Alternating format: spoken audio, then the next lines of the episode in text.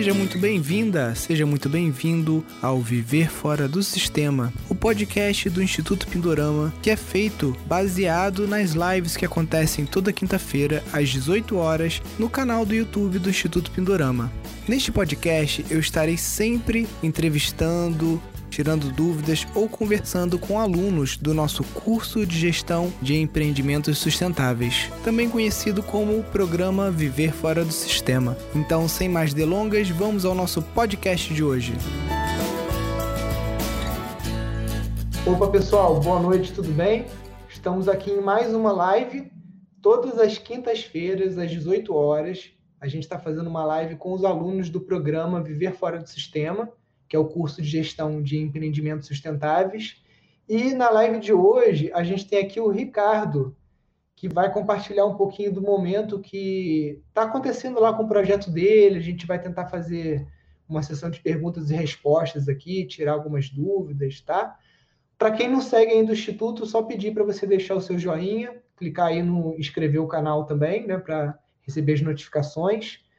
E eu tenho certeza que vocês vão gostar muito do conteúdo que, que vem por aí. Essas trocas têm sido muito interessantes. Bem-vindo aí, Ricardo. Bem-vindo, obrigado, obrigado, Nilson. Agradeço a oportunidade de estar presente e estar participando com você desse momento.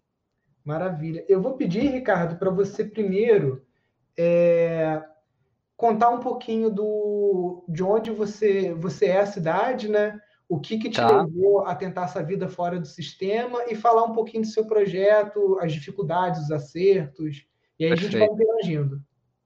Ok, excelente. É, bom, pessoal, boa noite aí a todos. É, de antemão agradeço aí o Nilson a abertura de estar tá podendo falar um pouquinho e realmente é, procurar é, entender e buscar melhores práticas aí do que a gente vem fazendo aqui na nossa região, né? É, bom, eu moro na cidade, é, atualmente na cidade de Vinhedo, interior de São Paulo, 90 quilômetros de São Paulo, e nós temos um sítio em Valinhos, que é 15 minutos daqui, dá, dá cerca de 10 quilômetros da onde eu estou, e em 2017, nós reunimos um grupo uh, de 12 pessoas, a primeira, 12 famílias, onde nós estávamos com uma ideia de buscar um local, mesmo morando no interior, mesmo já não morando na loucura de uma, de uma capital, uh, de tentar buscar um algo mais próximo da natureza, algo mais sustentável, e reunimos um grupo através de um, foi uma iniciativa de um arquiteto que é totalmente voltado para essa área, e ele buscou realmente é, alternativas, e aí se juntou, eu fiquei sabendo, eu gosto muito da natureza, né, eu, eu, eu na minha mais jovem praticava escalada, etc., então eu tinha muita, muita vontade de estar perto da natureza, de estar próximo disso, e foi aí que o grupo se fechou, e decidimos, estávamos procurando um local, é, achamos um sítio de uma alemã é, que cuidava muito do sítio. Se você tem uma visão geográfica do Google Maps, ele era o, a parte mais densa da região, ou seja, daquele nicho, você percebia que ela preservou muito o local. E, e, e nos chamou muito atenção isso, pela, pela água que pro, que era proveniente do local, muito boa, a, né, o poço que tinha, a estrutura de, de casas já que, que existia, e fechamos e conseguimos comprar em conjunto. Uhum. E aí começa toda uma história de como fazer, de que forma fazer, é, como elaborar, o como dividir, quem vai ser responsável pelo quê. E aí nós fomos nesta busca de, de como conseguir conciliar tudo isso. Algumas pessoas saíram, outras pessoas chegaram, e, e, esse acho que foi o principal ponto. O grupo se fechou agora no último ano e a gente está desenvolvendo. Então, hoje já tem um estatuto e nós optamos por é, é, estabelecer duas métricas, ou seja, nós termos um CNPJ para associação, para onde você tem o regimento do local, regras, deveres, obrigações e etc. E, e uma holding, que é para como você faz a gestão do imóvel. A parte de o que é de cada um, como é feito cada parte, está muito bem estabelecido e regrado em questões de é, é, passagem né, para um filho, vendas, trocas, etc. Tem que estar tá muito bem regulamentado. Então essa, nós tivemos essa busca muito incessante por isso. E terminamos é, isso recentemente. E agora estamos num próximo passo. O local tem, não é grande, ele tem 24 mil metros, uh, cerca de 30, 30 40% é de mata nativa, uh, e tem, contém já três casas, uma casa sede grande, aonde a gente está montando uma estrutura para abarcar todas as famílias, e aí sim montarmos uh, a, a demanda do, do sítio. E, e foi aí, foi esse foi o grande start, estarmos juntos de uma forma mais simples, mais coerente com a natureza, mais coerente com a individualidade, mas é algo plural, ou seja, nós temos professores, eu sou executivo, é, nós temos arquitetos, então é, é, é muito diversificado o grupo, porém é um grupo unido, olhando para o bem, olhando para o que vem para frente. Só que dúvidas começam a surgir, né? Então, eu, como eu te acompanho muito, é, acompanho seu canal, acompanho todas as matérias que você faz, faço parte da, da, da turma 3, e, e, o que eu estou tentando trazer para o grupo é esse olhar da permacultura, de como a gente pode é, é, estruturar o sítio para que com as zonas, né, a zona 0, zona 1, um, zona 2, zona 3, como a gente pode aproveitar mais o local. E, e, e, de que forma a gente consegue fazer, di, fazer disso vivências e aí sim começar a desenvolver processos sustentáveis é, dentro do sítio. E, e, e, tudo começa a partir de um regimento, né? Por isso que eu até te, eu até te perguntei, você tem algum regimento para me passar? Porque eu, eu tô, na, tô nessa busca de tentar trazer para o grupo isso. Nós temos que ter, a gente tem que dar esse próximo passo. O que foi feito até agora foi lindo, foi bacana, ok, mas como que a gente tem que pensar no médio e no longo prazo, né? Então, se a gente não começar agora a desenhar isso, lá na frente a gente pode ter problemas, né? Então, é, a parte da água, a parte da energia, nós temos uma horta, nós temos galinheiro, nós temos diversas ações, né? Nós temos naturóloga também no grupo. Então, essa foi meio que a fase inicial, né? Nós estamos aí nesse processo e, e minha busca é por mais conhecimentos agora, de tentar agregar e mostrar para o grupo a melhor forma que a gente pode conduzir, entendeu, Nilson? Uhum. Esse, esse é o nosso, nosso principal objetivo aí de, de, de, de compartilhar e ouvir aí um pouco de vocês, da, do Instituto, é, é, as, melhores, as melhores práticas hoje, porque a gente sabe que o convívio de pessoas de é, é, é pensamentos diferentes, ideias diferentes, e você tem um objetivo comum, né? Você conseguir entrar isso de uma forma que fique é, bom para todos. Esse acho que é o principal, principal ponto. Sempre vai ter um, uma situação de conflito, mas como você vai lidar com o conflito? Esse é o principal ponto. No mundo que hoje a gente vive, né, nessa estrutura que hoje a gente vive. Né, e falando um pouco de Ricardo, uh, eu trabalho no mundo empresarial já há muitos anos, eu tenho 40 anos, é, trabalho nessa vida frenética do dia a dia, de terno e gravata diariamente, mas eu tenho uma completa fascinação pela natureza e pelo, e pelo ser humano. Sou meliponicultor, então eu sou apaixonado por, pelas abelhas sem ferrão. Então aqui na minha casa eu tenho 10 colônias quase, é, de, de vários, de algumas espécies, e, e promovo essa consciência ambiental aí para todas as pessoas, né? Acho que é um pouco isso, aí eu queria bater um papo nesse sentido. Qual que é o melhor caminho, Nilson, olhando para que hoje o sítio, ele tem pessoas que estão morando no sítio já, nas, nas casas suporte, nas casas apoio, que elas já existiam, né? E, e, tem pessoas que ainda não estão no sítio, estão, fazem parte do processo, fazem parte do, do sistema nosso, da nossa comunidade, do vilarejo, mas é, estamos naquele momento, qual que é o próximo passo a seguir?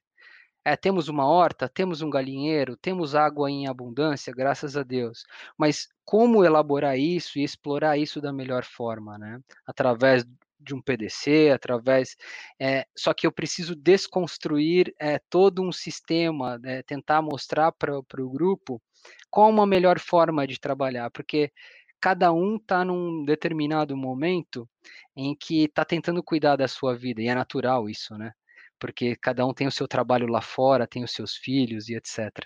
É, mas se a gente não olhar para isso agora, é, lá na frente é, a gente vai ter maiores desafios, né? Então eu estou tentando puxar isso no grupo, mas é algo complicado de se fazer. Então eu queria ouvir um pouquinho também de você de como que é, como que é isso no seu dia a dia, porque você é um cara que que, que coloca é, situações muito bacanas e, e, formas de se viver e, e, e metodologias que é muito fácil de você trabalhar. É, e, e, o ideal meu é que eu quero passar essa mensagem. De que forma que é melhor eu conseguir passar essa mensagem, entende? É mais ou menos isso. Desculpa se eu alonguei muito aí. Tranquilo, Ricardo. Deixa eu só dar um recado para o pessoal que está no Instagram. É, é o pessoal quem... do Instagram, tudo bem? Isso. Quem quiser pular aí para o YouTube ou para o Facebook, por lá a experiência está um, um pouquinho melhor. É, primeira pergunta, Ricardo: é, quantas famílias vocês são e qual é o projeto, o limite máximo que vocês pensam? Bom, é, nós somos em 14, 14 famílias hoje, tá? Uhum. É, então, nós já fizemos todo o desenho do local, então, a, a, a, parte da mata nativa, que tem uma represa, que tem um lago, né? Não é uma represa, né? Tem um pequeno, tem um lago, é, tem uma estrutura de mata virgem, né? Preservada.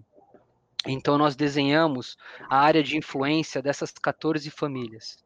Então, nós, através do, da visão geral, né, de cima do, do, do, do, sítio, nós conseguimos desenhar qual o melhor aproveitamento das glebas, dos pequenos espaços, onde cada um vai morar, digamos, a um futuro, e, e a partir daí a gente realmente aproveitar o que, que a gente pode fazer nas áreas comuns, ou seja, no, o que é da área de comum para aproveitar para o sítio, para que tenha aquele retorno de energia positivo, ou seja, o menor gasto de energia possível em determinada demanda, em determinada atividade, mas que ela se desenvolva e se renove. Então a gente está nesse, nesse momento. Então é, a busca, é, eu já, já tentei, né? promover um curso de, de permacultura internamente no sítio, para que o sítio monte esse projeto, mas por devidos recursos financeiros a gente não conseguiu avançar. Uhum. Mas é, é, é, um próximo passo e eu estou querendo ganhar força nisso, ganhar mais é, maturidade, mais consciência nisso, porque eu não sou um permacultor, é, eu aprendo no assunto, aprendo a cada dia, a cada live, a cada curso que eu faço é, e tento passar isso para o grupo. Porque muitos não têm a, a, consciência ainda, gostam da natureza, gostam do objetivo da comunidade, mas não entendem o contexto é, de como você fazer algo de forma mais simples e que tenha um começo, meio e fim, e ele se inicie de novo e você consiga ser autossuficiente. Então, essa é minha, essa é minha grande é, missão aí, digamos assim, pessoal, né? Para mim, pelo menos, é, para o meu contexto, mas se eu conseguir atingir a todos, melhor ainda. Entendi.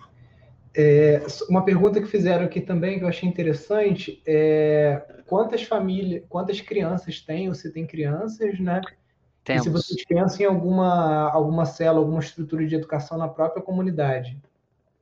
É, não temos uma estrutura de educação na própria comunidade.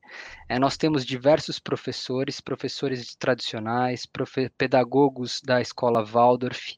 Então, uhum. a, a gente tem, é, né, minha esposa é professora Waldorf. É, então, nós temos muitas crianças, crianças pequenas.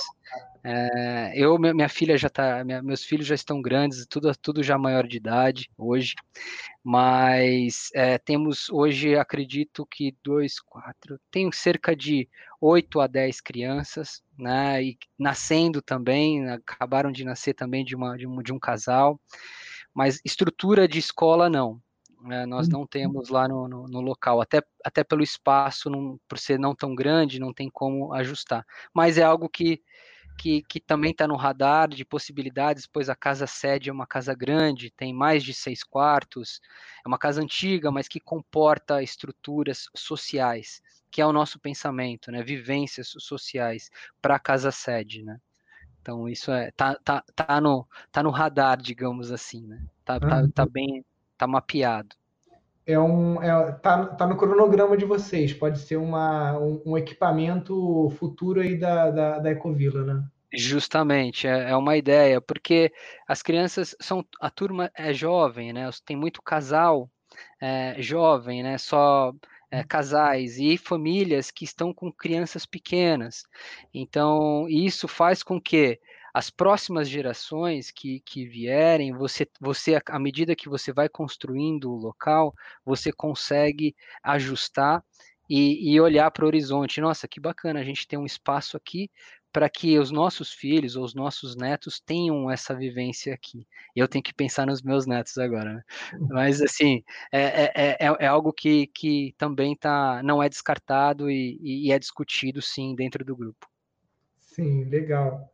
Bom, deixa eu começar a te dar algumas, é, não respostas, né, mas a gente tentar desenvolver aí um pouco essas dúvidas que você tem e que realmente é, é um ponto assim nevral do, do projeto, né?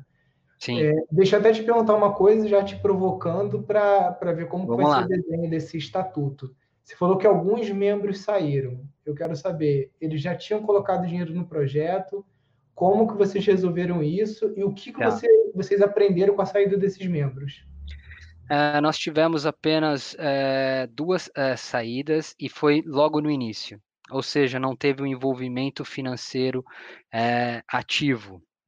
Ou seja, nós agregamos mais duas famílias. Então, esse processo foi muito tranquilo.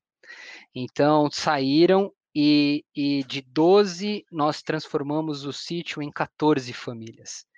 E, e, isso fez com que, foi na, na, parte, na parte inicial, quando estava se discutindo contrato, formas de pagamento, porque nem todos tinham toda, todo o capital para investir de imediato. Então, a família que, que estava com a, a dona do, do, do imóvel que estava é, com, é, vendendo adorou o processo, porque ela tinha um amor muito grande pelo sítio. Então, quando ela falou que não vai vir trator e destruir tudo para montar lotes e vender, porque aqui nessa nossa região, a medida mais, mais comum é você eliminar terraplanar e vender e lotear. Aqui dá muito dinheiro isso no interior de São Paulo, porque é muito próximo da capital e você tem um, uma sensação de interior é, é, e aí você cobra muito caro, é uma região muito valorizada. Mas lá é muito preservado. E quando ela escutou a ideia, ela falou assim: Meu Deus, era isso que eu precisava para poder sair daqui. Eu só sairia daqui se eu tivesse esse conforto. E de, e de mês em mês, em épocas em épocas, ela pergunta: E como está lá e tal? E, e a gente fala: Ô Ricardo, você vai cuidar da, das minhas abelhas? Isso lá na época atrás, sim, vou cuidar dessas abelhas. Então, assim, foi uma troca muito bacana. É, e agora a gente está nesse momento onde a gente tem um grupo firmado, é um grupo muito bom, é um grupo que sabe conversar, mas situações de conflito podem ocorrer a qualquer momento. Então, o que eu quero tentar, né, o que a gente quer tentar como grupo, qual a melhor forma de conduzir isso uh, no médio e longo prazo? Agora a gente está cuidando do sítio, mas você sabe, né, como o que você teve que vivenciar para estar onde você está hoje. E é, é, você, com certeza, delimitou alguns pontos, você colocou alguns pontos que eram premissas básicas, senão não ia ter sustentabilidade nisso. E é isso que eu quero levar para o grupo. É, entrando mais já em alguma um conhecimento mais técnico, né, de resolução de conflitos e da própria questão jurídica, né, do, do espaço. A forma como vocês vão conduzir isso primeiro, tem que estar em conformidade com a legislação brasileira, né? Então, claro. se é um clube ou se é uma associação. Até a gente está prestando consultoria agora para uma ecovila em Bueno Brandão. Eu não sei se é próximo aí. É uma hora e meia daqui. Eu é. adoro Bueno Brandão. Ele tem ah, então. muitas cachoeiras lá. Eles são alunos também do, do Via Fora do Sistema. Depois vocês podem fazer uma ponte para trocar ideia, porque vocês estão passando um processo é, bem parecido, né? bem semelhante. Sim. E lá eles querem que o centro da, da Ecovila seja uma estação de permacultura, como se fosse uma filial do Instituto Pindorama, digamos assim, né? com cursos, vivências. Eles são muito ligados à questão da yoga, né? Então lá a gente já de cara já estabeleceu que são dois CNPJs diferentes, como vocês fizeram. Um CNPJ é uma associação sem fins lucrativos, Sim. que é o, o Instituto de Permacultura, e o outro CNPJ que a gente está trabalhando para ele ser é, muito provavelmente como esse estatuto que eu te mandei, que é um clube de campo, entendeu? Okay. Porque o clube de campo, primeiro, indo no, no aspecto da, da, legislação, né? É, eles lá estavam falando muito em lote. Ah, porque a gente está é, prevendo 20 lotes. Aí eu falei, gente, não use essa palavra lote, Justamente. vocês não falam em loteamento. Se você falar em loteamento, você é um loteamento irregular, você tem que fazer arruamento, toda a infraestrutura de esgoto, de energia. Esquece a palavra lote, vocês não estão fazendo Esquece. loteamento. Vocês estão Realmente. fazendo ecombila. Nem, tipo assim, corta essa palavra do, do, linguajar, do dia a dia de vocês, risca isso, não é lote. Uhum. Então, com o pensamento de clube de campo, você está vendendo um título de uso do clube. E aí, no regimento interno, você estabelece o que, que a posse daquele título te permite. Por exemplo, ela te permite ter acesso a uma gleba em que você vai construir, ou uhum. ter acesso a uma casa pronta, porque tem clubes de campo que o, o, o, o próprio empreendedor inicial, a diretoria, já constrói as casas e o cara chega ali, ele já tem a casa pronta e só faz o uso. Né? Tá. É, tem direito a, a, é hereditário, vai transmitir para filhos. Os filhos têm que seguir o regimento interno também, porque, sei lá, vamos supor que é uma comunidade espiritualista de yoga, e aí os filhos do sucessor, o cara vai para lá tocar rock and roll, Black Sabbath, sei lá, entendeu? Matar bicho. Sai fora do contexto, né, digamos. Então, qual, qual que é o, o, o, o, quais são as regras para essa sucessão familiar? Sim. Né? É, gatilhos de desligamento. Um membro, ah, sei lá, vou viajar para o Canadá agora, consegui uma oportunidade lá, não vou mais ficar aqui. É, eu posso colocar esse meu título à venda para um comitê gestor fazer uma seleção de outra família que queira ingressar no grupo, depois de entrevistas e, e uma série de coisas, entendeu? É, nós, a, a gente até falar é, que nessas reuniões iniciais que todo mundo se ama, tudo é uma maravilha e é, tudo, mais. Tudo é lindo, né? Tudo é lindo, né? Começa a traçar o mapa do inferno. Tipo assim, faz um brainstorming de tudo que pode dar errado. Tipo assim, imagina tudo. Ah, é, por exemplo, aconteceu um caso de traição conjugal dentro da Ecovila, sei lá, uma troca de casal. Tá. O que, que, que, que acontece? Ah, aconteceu de alguém a, um cara é usuário de cocaína e ele vai à bancarrota e perde tudo e começa a ficar numa situação ruim. É, alguém que briga e começa a ter um comportamento totalmente inadequado dentro da ecovila e começa a perturbar a paz do entorno. Então, tipo assim, começa primeiro pelo pior, assim, tudo de pior que pode acontecer, para ir vendo os gatilhos que tem de advertência, de saída, é, o que, que, se pode fazer para lidar com essas situações, porque as situações boas, elas são fáceis de, de você lidar. Esses desafios mais negativos é que se a gente não, é, de antemão, já não previu gatilhos e formas, até ter um conselho de que a gente trabalha muito a questão da comunicação não violenta. Não violenta. Okay. Em pequenos grupos, é muito fácil a fofoca ela tomar proporções e criar estragos muito grandes. Então, não pode ter conversa por trás, paralela. Tudo tem que ser feito em roda e na frente dos outros.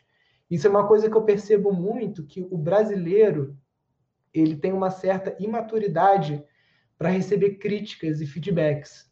Então, tipo assim, em comunidades lá fora, que, primeiro, Europa, a Europa inteira cabe, sei lá, dentro de um terço do Brasil. Um terço, né? Exatamente. Então a galera já está acostumada a viver muito juntinho, a coworking, co-housing, é, república, tudo isso muito mais do que a gente, que foi criado com empregada doméstica, com não sei o uhum. que. Outra galera muito mais mimada, né? Lá a galera tem que botar a mão na massa. Ninguém tem empregada. questão de construção, a própria galera bota a mão na massa. Então é outro, outro, outro linha de pensamento, né?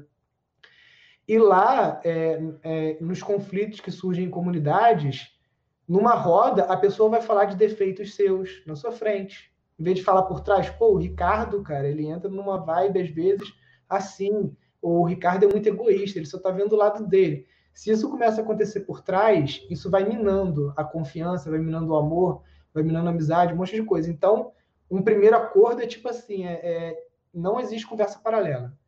Surgiu um conflito, senta todo mundo junto, conversa todo mundo, doa a quem doer. Tem que falar na frente. Né? Eu acho isso, acho isso fantástico. É.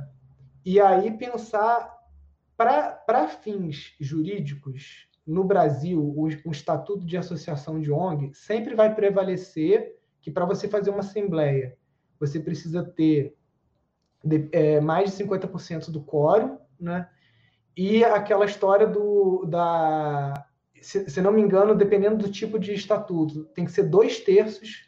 Então, se você tem, por exemplo, 14 famílias, são 14 é, o nosso são dois, dois terços. Dois o estatuto terços, estabelece né? dois terços isso, para a Assembleia, tudo.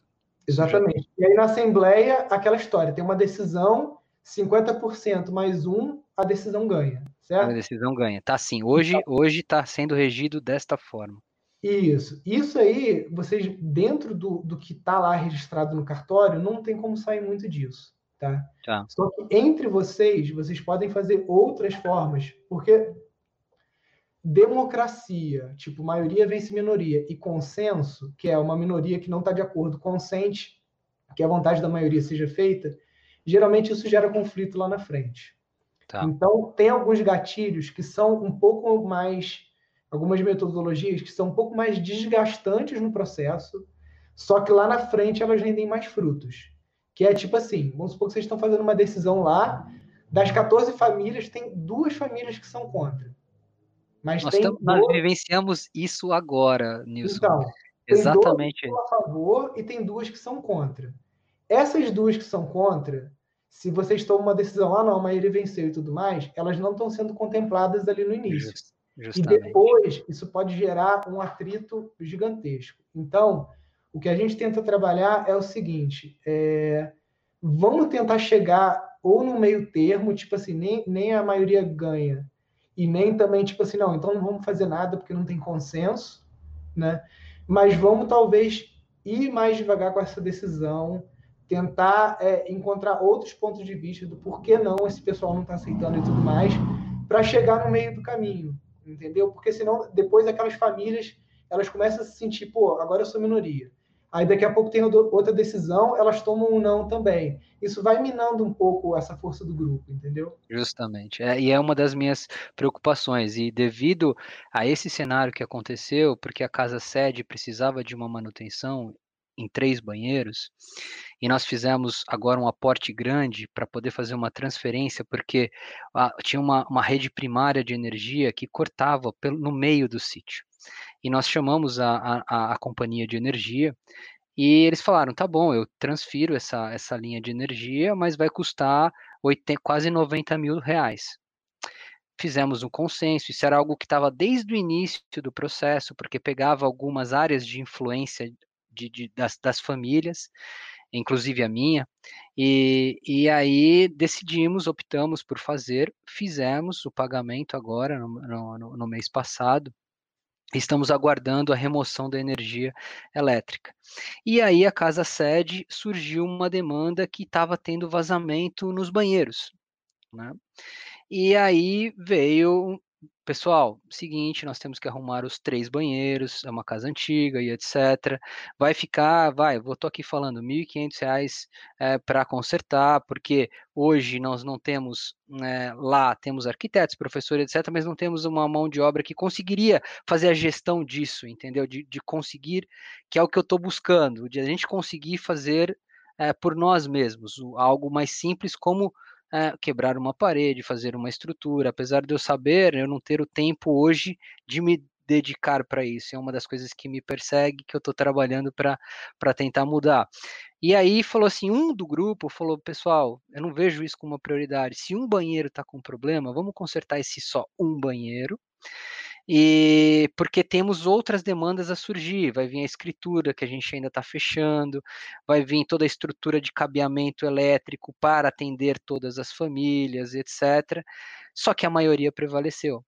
E ele se mudou no grupo, né? Ele, ele, ele ficou mudo. Ou seja, e aí que eu falei, pessoal, a gente precisa elaborar o regimento, a gente precisa conversar em todos, a gente precisa determinar algumas é, é, demandas para que não passamos por uma situação dessa, ou seja, uma situação mais tranquila de ser vivenciada através do consenso e o bem comum. E, e é isso que eu estou buscando agora, entendeu, Nilson? Porque essa foi só um pequeno exemplo.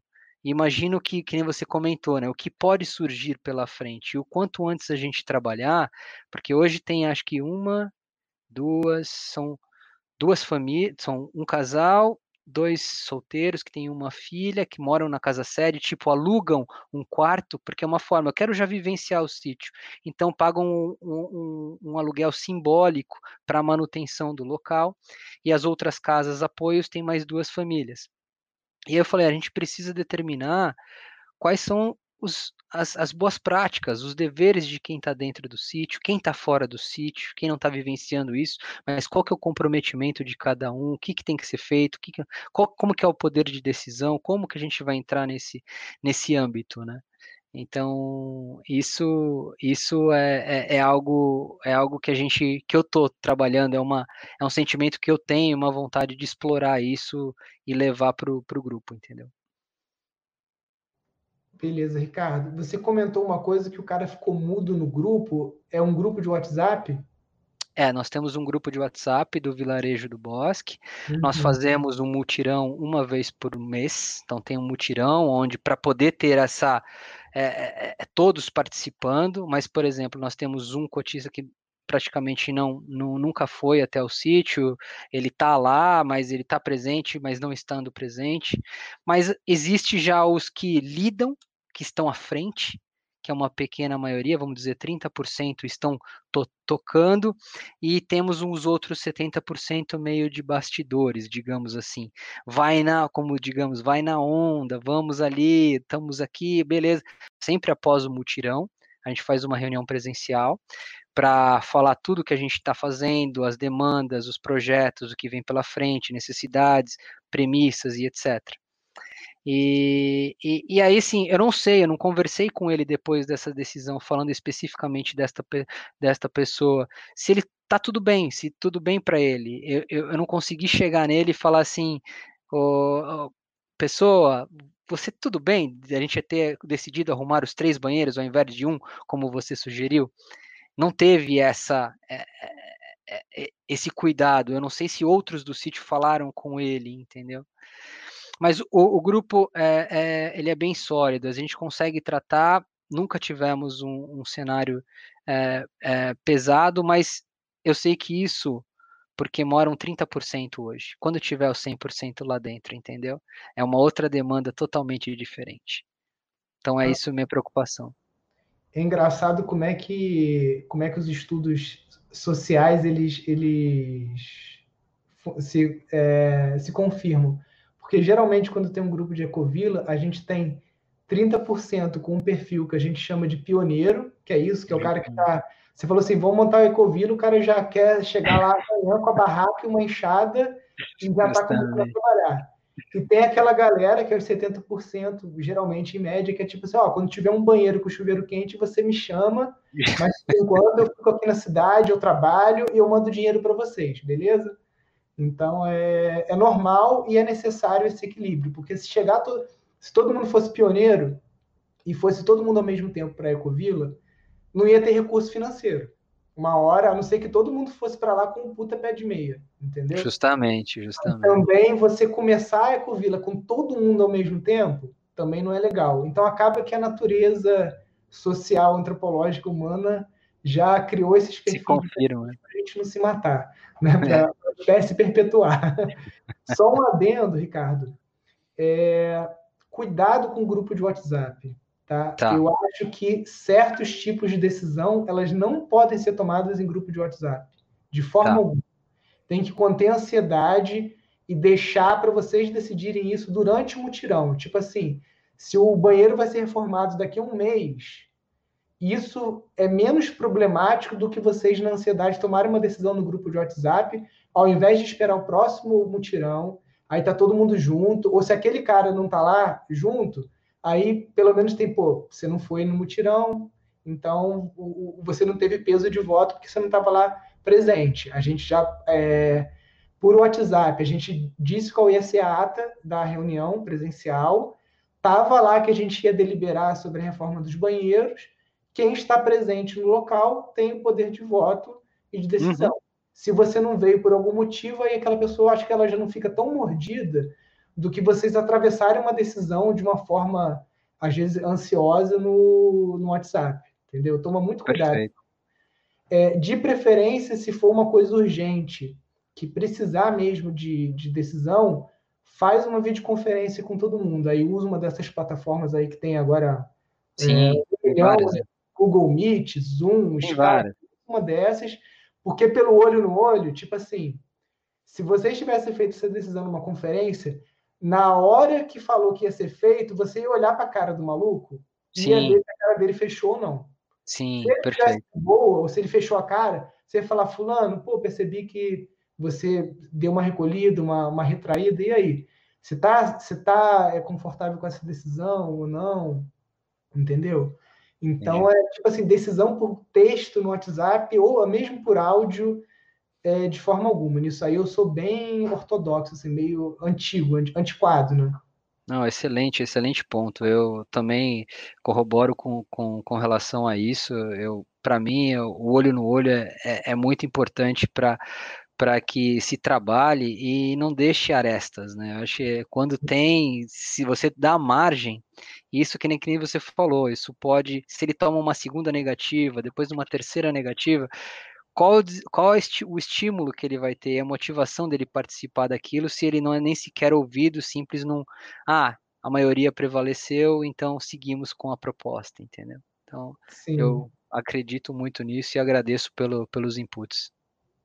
Sim, e pensa, é, bom, aí eu acho que isso aqui já te dá tipo assim um pouco de pano para manga para a questão do, do regimento interno.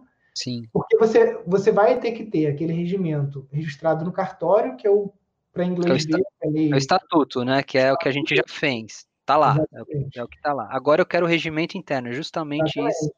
É esse o ponto que nós estamos. Esse regimento interno, que é que ali você vai dar margem para, tipo assim, às vezes uma decisão ela não vai chegar numa assembleia deliberativa se a maioria não. Se, se tem ali, um, ainda não tem um consenso, né? Tem uma minoria que está retraída com uma decisão, né? Para não criar problema lá na frente, entendeu? Perfeito. E tem que conter a ansiedade, porque é, é muito difícil, ainda mais com, com, um monte de gente. Tem gente que já deve estar tá querendo morar lá amanhã, aí fica nervoso porque não começa as obras e não sei o quê. Tem que dar uma, uma, uma, uma um chá de camomila para a galera, botar um água de lavanda aí nas reuniões, porque quando você acelera demais e atropela, você acaba atropelando os outros, entendeu? Sim. Sim. E aí esses atropelados vão ficando com hematoma aqui, com uma perna quebrada aqui, e lá na frente vem a cobrança, entendeu? Perfeito. É, eu estava programado para ir para o sítio, nossa família, para ir agora no mês de julho. Mas a situação global no qual a gente vive, é, nós para essa casa de apoio, que hoje está um casal, é, ela tá, já estava construindo a casa dela, né, o local, no local dela. Só que ela teve que parar, porque é naturóloga, Uh, e aí ela fechou o local dela e não tinha o, o recursos para continuar a obra, ou preferiu segurar por, por segurança, e aí atrasou todo o contexto, porque a gente tem uma ordem cronológica. Né? As casas de apoio seriam justamente para isso, para quem já quer ingressar e aí fazer essa transição, ou seja, para capitalizar, para conseguir construir o seu próprio, no seu próprio local, mas já está vivendo lá. Mas como eu moro perto de lá, eu tô. Hoje eu fui, por exemplo, pegar água lá. Eu não pego água daqui da minha casa, eu vou lá no sítio pegar. Eu priorizo isso, pelo menos para estar tá vivenciando e olhando o, o, local e participando. Então, eu sou um cara que não estou morando, mas em qualquer decisão, em qualquer situação, eu estou lá porque se você não vive, você não consegue enxergar a, a, o que, que, pode ser feito ou melhorado, né? Porque esse é o principal objetivo. Né? Sim, é isso mesmo. Né? E, e, os pioneiros eles têm que estar lá o máximo possível. Né? Justamente, justamente. E aí tem que se trabalhar também, trabalhar o ego para você não ficar achando que é o dono Isso. ou está fazendo mais do que os outros. Porque, tipo assim, se você está lá, é de sua livre espontânea vontade, você não está fazendo favor para ninguém, nem mais do que ninguém. Né? Justamente. E, é, e você escuta isso. Né? né? Você escuta, por exemplo, algumas coisas, né, do, dos moradores. Não, porque a gente está aqui, a gente tem que ver essas coisas. Mas falo, pessoal, vocês decidiram já estar é, é, no sítio ou já há algum tempo. Então, essa demanda, porque você, vocês realmente toparam ir para e já ir para isso, e cada um tem o seu momento de transição. Então, você não pode cobrar a fundo, mesmo que você está lá no dia a dia, acorda, dorme, vive o sítio por completo, 24 horas. É diferente de uma pessoa que mora fora, mas você é uma condição totalmente. Então, esse equilíbrio a gente discute muito e é, e é muito bem aceito, assim, é muito bem, bem, bem tranquilo isso, né? Mas a preocupação existe, entendeu? Eu sou um cara muito detalhista, eu gosto, sabe, eu gosto das coisas tudo e também tenho que controlar o meu impulso às vezes de ah, precisa fazer, vamos fazer, tem, tem que resolver, vamos resolver. Então a gente vai, bota a mão na massa, junta a galera, o que pode ser feito a gente vai e faz. E, e, e esse cuidado que você mencionou, acho que é muito importante. Às vezes segura um pouco o ânimo, coloca as coisas no lugar, olha para cada um, vê o que cada um está sentindo, para que você consiga sair dali com um consenso, na melhor das hipóteses, não, não aquele sentimento de, ah, o outro foi deixado de lado de alguma forma, entendeu? É isso mesmo, Ricardo, porque depois, aí quando vocês estão começando a se estruturar da parte física, né, o, o, uhum aspectos construtivos. Tá todo mundo com casa, com não sei o quê, com não sei o quê. Se o tecido social também não foi sendo desenvolvido junto com esse espaço construído, né? Aí o que, que adianta? Vocês estão, estão lá em 14 famílias, todo mundo se odeia, as casas têm lindas, maravilhosas, com energia solar. Justamente. E ninguém vê. E ninguém suporta olhar para a cara do outro. Entendeu? Justamente.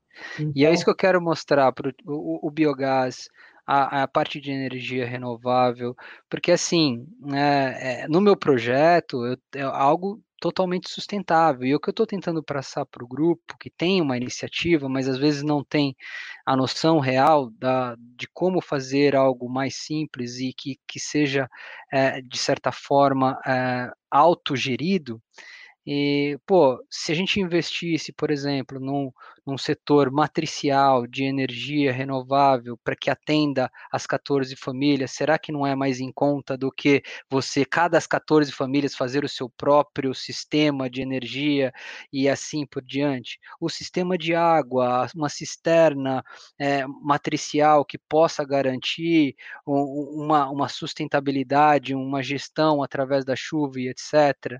É, a questão questão de, do consenso do consenso orgânico, de como a gente vai gerir uma horta orgânica e disso fazer possíveis que a gente tenha preocupação, que é uma área rural. Mas a gente sabe que o urbanismo vem com tudo, vem devastando tudo, e a gente está numa área de progressão muito grande, de mapeamento, de urbanismo muito grande. Então, como manter isso rural? Então, desenvolver a, a horta, a, temos naturóloga que pode desenvolver essências, ervas e etc, para gerar uma receita e a partir disso você ter, conseguir manter aquilo rural independente do que aconteça no entorno. Então, tem toda uma preocupação e um olhar para isso.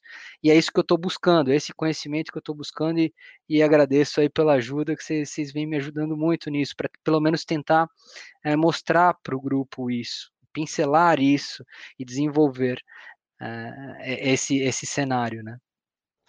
O Mauro fez uma pergunta aqui que é interessante, porque é outro ponto também de, de conflito ou de união né, do grupo, que é a questão da geração de renda, né? Porque qual é o perfil desse grupo? É, tem ecovilas, por exemplo, que são de pessoas já da terceira idade, então acima de 60, 65.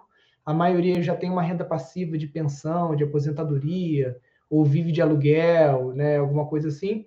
Então, a geração de renda não é um ponto de, de trabalho, de, de, foco da, da comunidade. Né? Como que é isso para vocês? É, então, é, isso realmente é uma, é uma preocupação, porque é que nem eu, eu comentei lo, logo antes, né? A gente está buscando, iniciamos a horta agora, acabamos de fazer uma horta para que a gente possa ter autossubsistência e a partir dela começar a construir isso, para a gente é, começar a estipular formas de receita, de geração de renda para o sítio. Mas é algo muito embrionário ainda. O grupo é um grupo jovem, é um grupo que trabalha ainda todos os dias, né? Tem cada um tem o seu trabalho, tem, tem uma média aí de 30, 35 anos, se eu posso mais ou menos falar, é, é, é a média do grupo. Uh, um pouco mais, pode ser, mas entre 30 e 40 anos, Nilson, não passa disso, tá? Uh, e então tá todo mundo muito nativa no seu no seu caminho, né? No, ainda mais agora, cada um tentando se manter trabalhando. Uh, eu não vejo a hora de. Eu estou me capacitando para tentar buscar e, e, realmente fazer uma transição completa, falando Ricardo pessoalmente.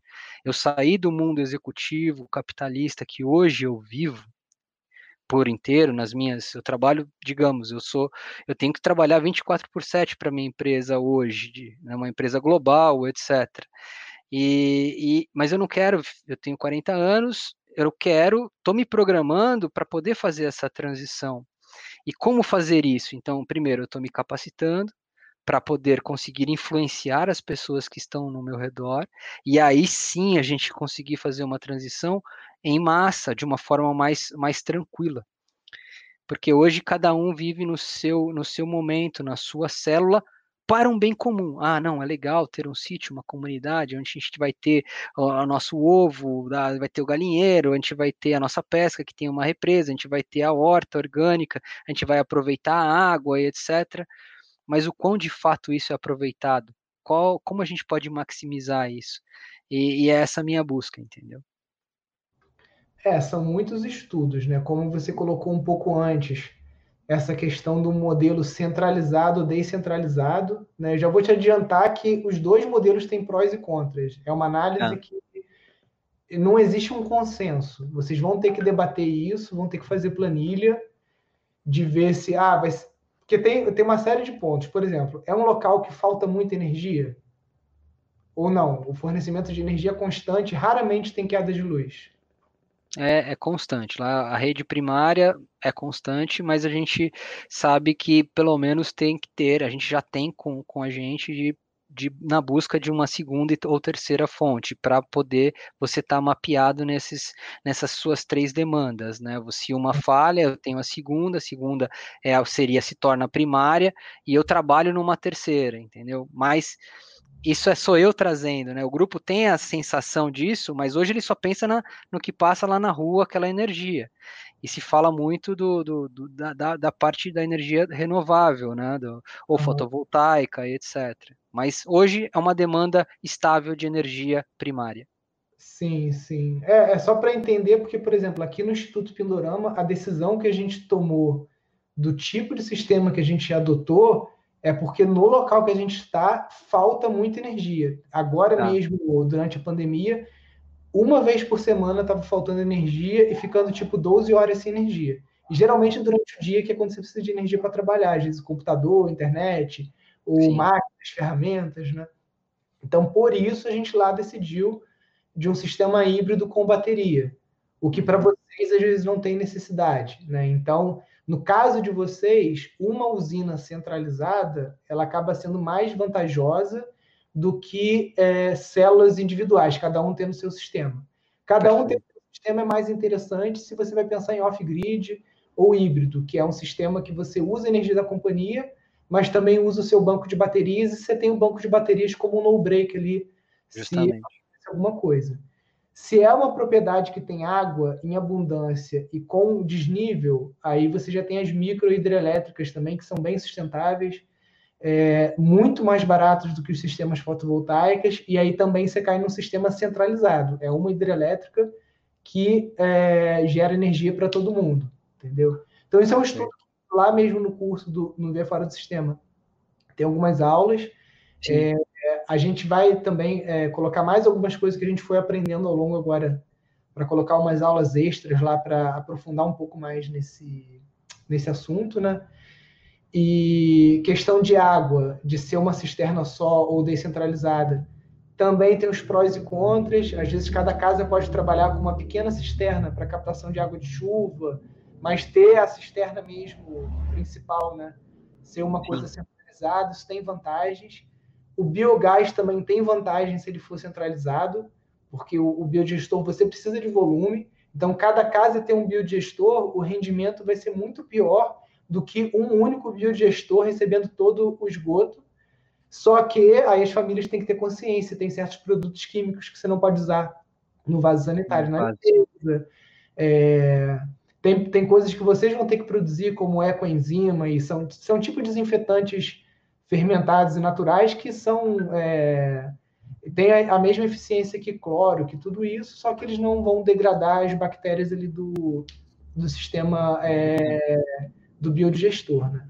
Então, isso são coisas mais técnicas que isso tem que caminhar junto com a parte. É, o, o, David Holmgren ele, ele divide aquelas sete áreas da permacultura em três áreas.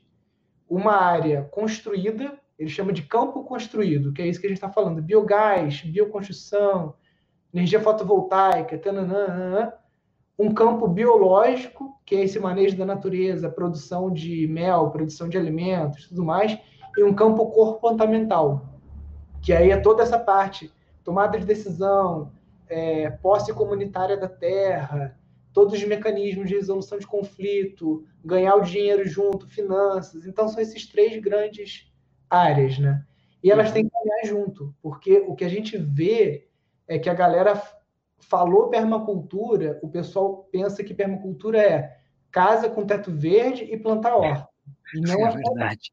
Não então, é nada disso. É reducionista do que é de verdade a, a permacultura, né? É, justamente. E é, e é isso que eu, que eu tento passar, né, em algumas, em, em algumas é, reuniões onde a gente tem essa, essa proposta. Levei um permacultor é, até o sítio, é da região aqui, para falar um pouquinho né, da, da, da, permacultura, de o que é a permacultura, tentar desenvolver realmente o curso lá dentro, é, iniciativas para que possa desenvolver através do, do, próprio projeto, as vivências do próprio sítio, mas é, não evoluiu. Isso foi algo, foi há dois anos atrás, mais ou menos, um ano e meio, mais ou menos. Só que a, a, foi meio que chocante, né? Levar, e algumas pessoas acho que talvez não, est não estavam tão preparadas ou uh, atentas, porque queríamos concluir os pagamentos do local primeiro, vamos, vamos fazer primeiro isso, vamos pagar, para depois a gente pensar nisso.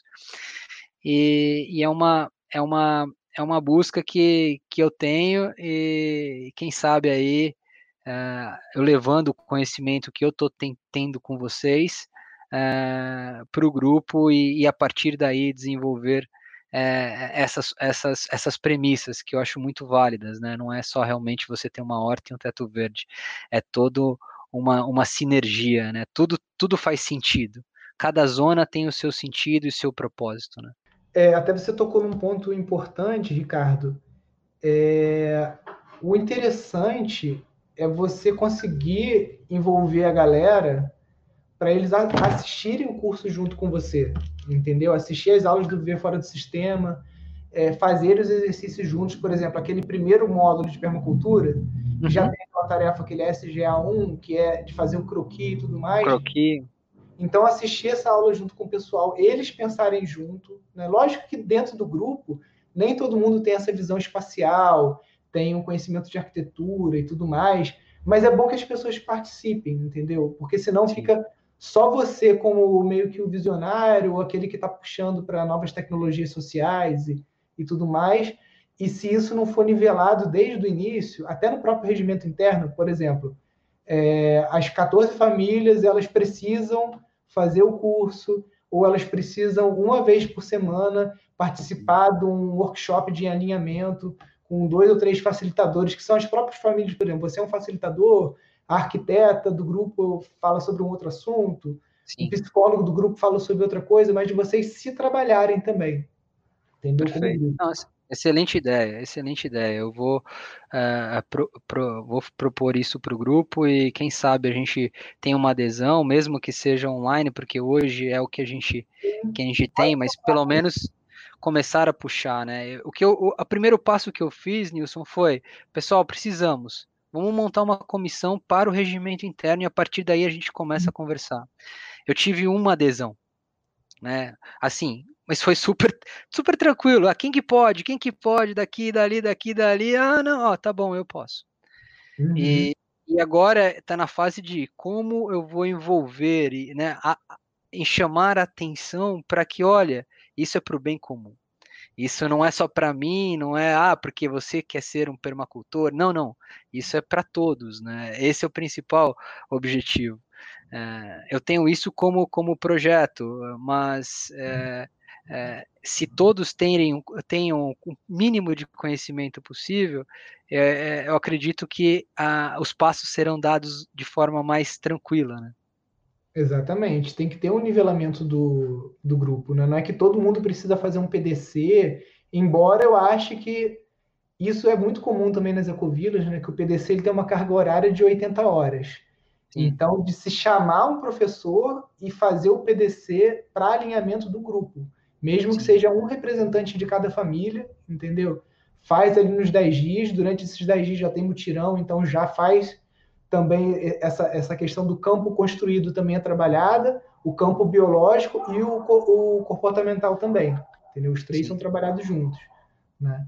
Pode ser uma coisa também interessante e o começar agora com os encontros online, eu acho que é 10. Você pode tá. pegar tá é, aquilo que você absorveu, por exemplo, do módulo 1 de, de permacultura, até como exercício seu. Você monta tá. uma apresentação e você faz um zoom com a galera lá, você compartilha a sua tela e você dá aula para o grupo, entendeu?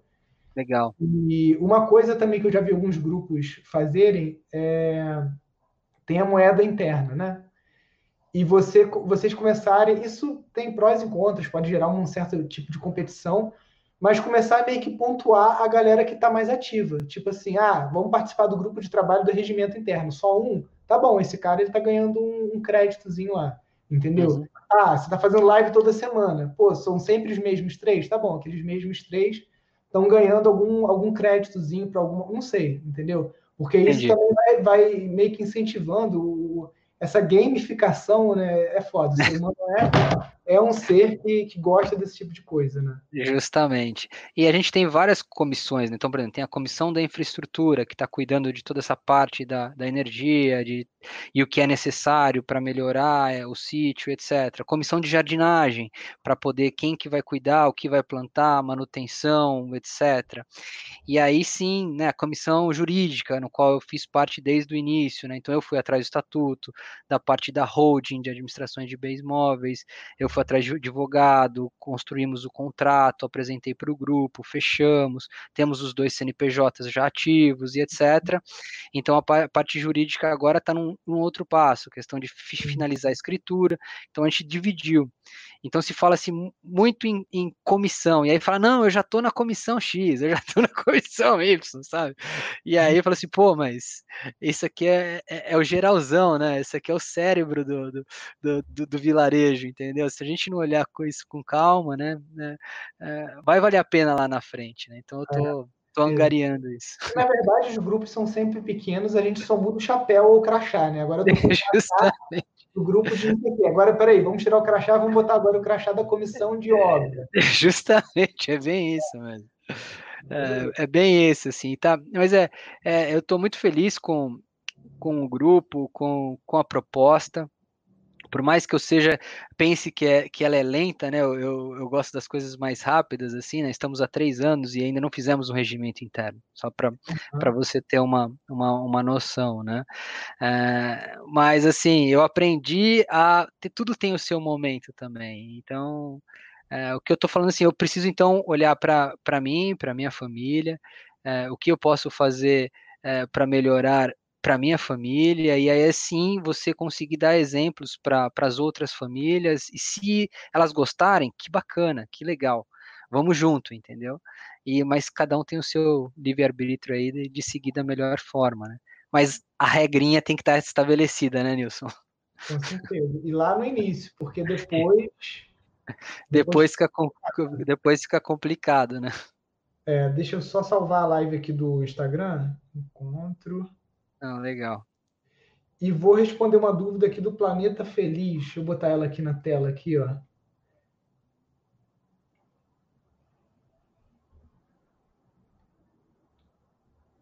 Então, é, respondendo aí o pessoal do Planeta Feliz, a gente tem uma ferramenta que a gente desenvolveu dentro do programa Via Fora do Sistema, que é essa aqui, ó. É a rede.pindorama.org.br. Lá você pode encontrar várias coisas. Você pode se cadastrar como sua pessoa física no banco de talentos. Então, por exemplo, se você é um permacultor, um agrofloresteiro, um bioconstrutor, um videomaker, qualquer habilidade que você tenha, você pode cadastrar lá no banco de talentos. Você pode botar um, um pontinho no mapa com o seu sítio ou o seu projeto e falar: olha, busco parceiros. Entendeu? Tem um classificados também de Ecovila, que é isso. Ah, eu estou na área de vinhedo, estamos buscando pessoas para montar um grupo. Né? Então, é uma ferramenta que ela está em desenvolvimento ainda, ela está sendo feita em código livre, né?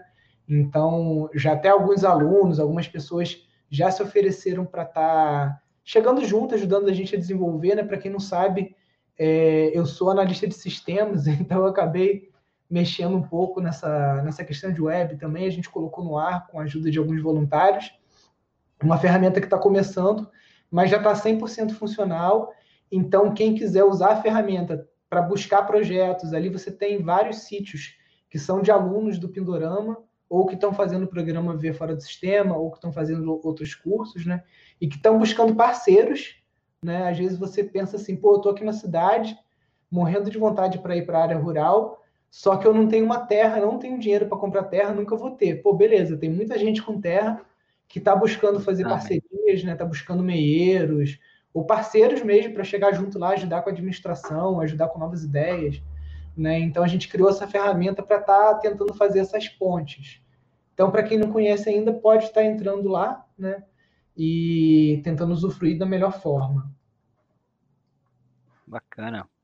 É, eu, eu verifiquei, eu olhei esse, esse, esse recurso, achei super bacana, assim, preciso explorá-lo da melhor forma ainda, não consegui incluir lá o nosso, porque você também consegue colocar, né? Eu acho que eu tentei, mas pelo celular, eu falei, eu preciso, é, mas eu não consegui concluir o passo pelo celular, eu vou pelo computador depois. É, pelo computador é melhor, para você é melhor. fazer o cadastro é melhor pelo computador. É.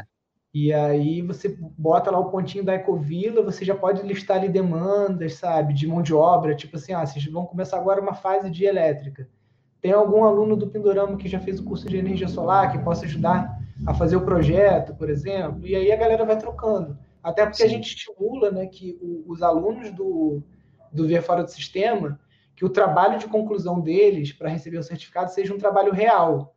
Uhum. E nada melhor do que um ir para o sítio do outro, ajudar com suas habilidades, e assim a gente criando uma rede de cooperativismo, e aí você faz o estágio no sítio de um colega e tudo mais, e aí manda o, o trabalho para a banca aqui do, do Pindorama avaliar, e aí com isso você recebe o, o certificado de gestor de empreendimentos sustentáveis, né? Para você poder é, trabalhar em outros sítios, ajudando com tudo isso que você juntou de conhecimento ao longo do curso, né?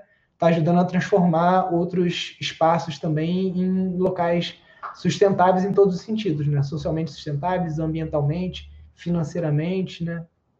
Eu acredito muito nisso e estou trabalhando para isso, para realmente é, chegar nesse, nesse momento onde eu possa fazer essa transição e conseguir colaborar com outras pessoas, outras regiões, e aí sim manter isso é, é, vivo e cada vez mais presente em diversas regiões, que é, é o princípio da humanidade. Eu acho que se a gente não tivesse olhar é, tudo será consumido e, e, a gente tem que estar tá, tá na luta. Esse é o meu principal objetivo. Exatamente. Eu acho que agora a gente está num momento em que a mídia e, e tudo mais tenta criar para a gente um futuro muito distópico. Né? Justamente. E eu acho que a gente tem que. A, a gente, vocês que estão aí assistindo, a audiência do Pindorama, os alunos do Pindorama, rede, todo mundo desse meio de permacultura, de agroecologia, a gente tem que meio que, tipo, não é ficar alienado disso, a gente precisa saber, precisa discutir política, precisa discutir questões ambientais, de saúde, tudo isso. Só que propor soluções até mesmo utópicas, porque mesmo que você não alcance a utopia, você vai estar caminhando para um norte que é um, que, o que a gente chama de futuro desejável, né? Então, hoje eu estava discutindo isso com a minha esposa, né? Ela é cientista social e está se formando em arquitetura e urbanismo é, agora, né? E ela falou, pô, a Google está financiando um projeto de uma cidade inteligente lá no Canadá, aí daqui a pouco, no futuro, a gente vai ter, tipo assim, núcleos que são bolhas, com internet das coisas, com 5G, 6G, tudo uhum. automatizado, tananã, e as periferias são as pessoas que não podem acessar aqueles espaços, né? É, marginalizadas, com problema de transporte, tananã, tananã. Eu falei, não, Thaís, não vamos pensar assim, vamos pensar o seguinte: vão existir essas bolhas tecnológicas e os subúrbios vão se transformar em áreas de permacultura, porque essas pessoas que não vão ter acesso à tecnologia, ou ao trabalho como ele é, tipo, a um trabalho formal e tudo mais, elas vão se voltar para questões de subsistência, de cooperativismo, de colaboração, e a permacultura oferece todos os instrumentos para que o subúrbio é, floresça como espaços de sustentabilidade, de ajuda, de soberania alimentar, de soberania energética, de tudo isso. Né? Então, o David escreveu um livro muito bom agora que eu estou estudando, justamente falando sobre isso, sobre esse retrofit do subúrbio, digamos assim, né? de você pensar o subúrbio de uma forma permacultural, né? Uhum. E a uhum. gente começar a colocar isso na cabeça, assim, de não, vamos parar de criar um holograma distópico e vamos criar um holograma de coisas legais, de coisas boas, e, e não só criar esse holograma, mas estudar e trabalhar para que isso aconteça. E a melhor forma que a gente pode fazer para isso acontecer é a gente mudar a nossa vida, devagarinho, fazer a compostagem do lixo, é, separar o lixo seco, começar a se unir a grupos de trabalho na nossa cidade, fazer trabalho voluntário, e aí devagarinho a gente vai construindo essa teia, né, que lá daqui a 10, 20 anos a gente vai ter um país diferente para morar. Justamente, justamente, é isso mesmo. Esse eu acho que é o principal uh, objetivo aí a, a, curto, médio e longo prazo. Muito, muito bom, agradeço as palavras aí, realmente, Nilson. É, você já me ajuda muito aí nas suas, no seu curso, na, na, quando, no, quando chega um e-mail lá falando, ah, olha, é, parte 3, a parte do solo da bioconstrutora, eu, eu vou, olho, analiso todos que fazem parte do grupo. Uhum. Então, é, agradeço porque eu estou sendo transformado Sim. há já um bom tempo. Eu sou, sempre fui ligado à natureza, mas eu vivo num mundo capitalista e eu estou numa constante é, é, transformação para realmente estar tá íntegro nisso e totalmente voltado para isso. Ah, e, e, e, eu acho que é um passo de cada vez. Não adianta que nem você falou, não adianta virar a chave, porque senão é, alguma coisa falha. É um processo de, de maturidade, né? Então, é bacana, bacana, bacana ouvir isso. Obrigado. Poxa, legal, Ricardo. Eu que agradeço, porque a live foi muito rica, porque quando a gente traz casos reais, né? Você já está aí há três anos. É, eu vou falar liderando, porque realmente você não está liderando sozinho, mas você está puxando essa energia né, de, desse empreendimento coletivo e Sim. que é um desafio muito grande, né? Então você está se capacitando, está estudando, está enxergando dentro de você os seus desafios internos também e com a sua família. Então, com certeza você está num processo aí de, de transformação muito grande, né? Me sinto honrado de estar tá podendo de alguma forma contribuir, porque para mim é isso. Acho que toda vez que eu dou uma aula ou lanço um curso, uma turma online, alguma coisa, meu pensamento é: se eu mudar a vida de uma pessoa, pô, já valeu, entendeu? E graças a Deus a gente está conseguindo cada vez um alcance maior. O Instituto Pindorama, agora na pandemia, com muita gente entrando em curso online, a gente já bateu Justamente. quase 10 mil alunos. Que bacana. A gente é um marco muito importante, assim, de saber que 10 mil pessoas já de alguma forma receberam a nossa mensagem, é, contribuíram com o Pindorama, né? Porque o, o pagamento dos cursos é revertido em vários projetos. O próprio portal da Rede Pindorama é um projeto que a gente está cada vez mais é, vendo ele como uma, uma, uma, ferramenta que pode ser uma, uma, uma coisa assim de virada de chave né, de uma rede colaborativa. né? A gente está investindo em estúdio, em coisas para cada vez estar tá podendo atender melhor a galera, né?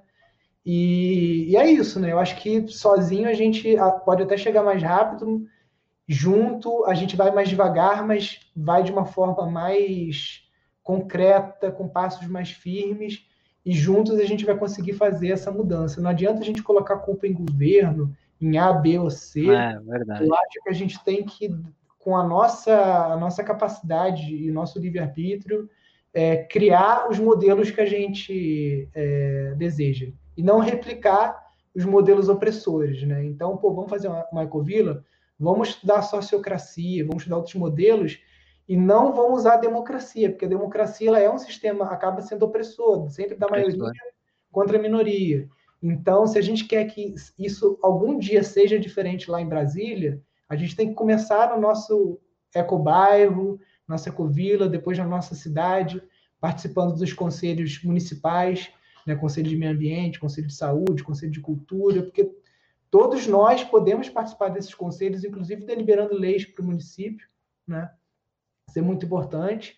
Então, aos pouquinhos, a gente construindo isso para, quem sabe, daqui a, sei lá, 10, 15 anos, a gente ter um presidente que seja permacultor ou que pense de uma forma é justamente de, de, de conseguir fazer uma virada de chave no país. A gente, pô, o nosso país é o país o potencial é gigantesco, né, cara? Gigantesco. É, não tem, não tem, não tem igual, acho, em termos de potencialidade. O Brasil é muito rico em, em recursos, então temos que, a, que, a, que aproveitar isso da melhor forma que seja renovável.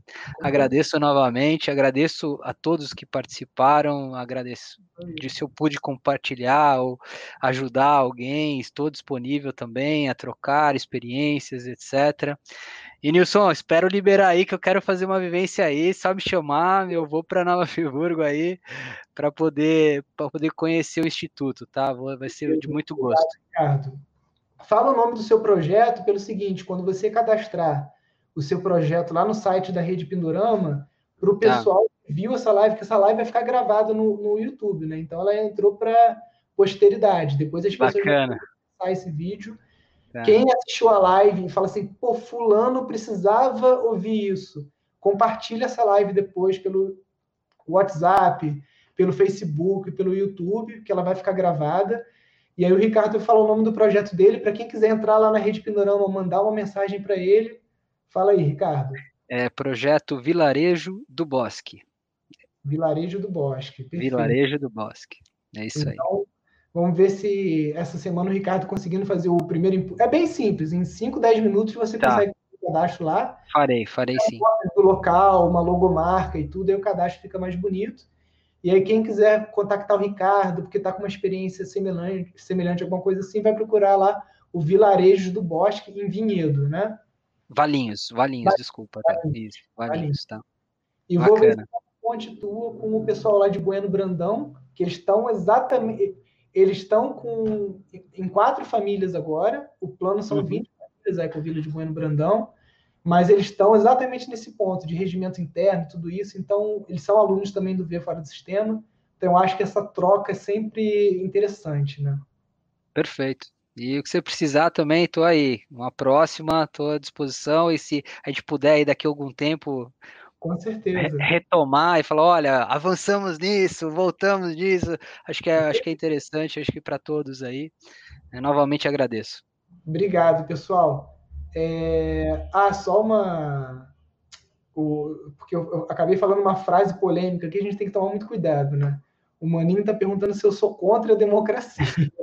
Eu não sou é, contra a democracia. Tá? É que existem sistemas que são mais justos com as minorias, tá? E agora mesmo a gente está vivendo esse, essa corda, como é que se diz? Uma aquela coisa do a guerra de você puxar a corda, cabo de guerra, uhum. cabo de força. Cabo de guerra. Cabo, cabo de guerra. É, é. Né? De esquerda, direita, porque a democracia ela acaba criando essas essas polaridades. Né? Então, existem outros sistemas, como a sociocracia. Eu vou ficar te devendo de falar mais sobre a sociocracia agora, porque é assunto para uma live inteira de uma hora. É. Eu prometo que eu vou trazer uma pessoa também para a gente fazer um debate, falar sobre a sociocracia. Não sou contra a democracia. Para um país é a ferramenta que a gente tem, entendeu? Mas para essas células menores, de ecovilas, bairros e tudo, tem outros sistemas que a gente pode ter, são é, é tipo a democracia o 3G, a gente está falando aqui do 5G e do 6G, entendeu? Então são coisas muito novas que a gente pode testar em pequena escala, e se a gente vê que isso é uma coisa válida e tudo mais, quem sabe algum dia países menores começam a adotar isso, por exemplo, os países que são mais é, vanguardistas nas questões sociais, como os países da Escandinávia e tudo mais, que são menores, né? Então é muito mais fácil você é, testar essas coisas em países com poucos milhões de pessoas do que num país como o nosso, né? Mas não sou contra a democracia nesse discurso, eu me expressei mal. Pessoal, muito obrigado aí pela audiência. Não esquece de compartilhar, deixar o seu joinha aqui para quem está no YouTube, quem está no Facebook também, compartilhar e dar um, um like aí. Manda para os amigos que você acha que vão se beneficiar do que, de tudo que a gente falou aqui na live. E agradecer novamente ao Ricardo, porque a experiência que ele trouxe para a gente foi muito interessante e enriqueceu muito a nossa conversa de hoje. Agradeço, pessoal. Grande abraço a todos. Bom, bom resto de semana, final de semana. Estamos juntos aí. Abração. Valeu, pessoal. Tchau, tchau. Boa noite. Tchau, tchau.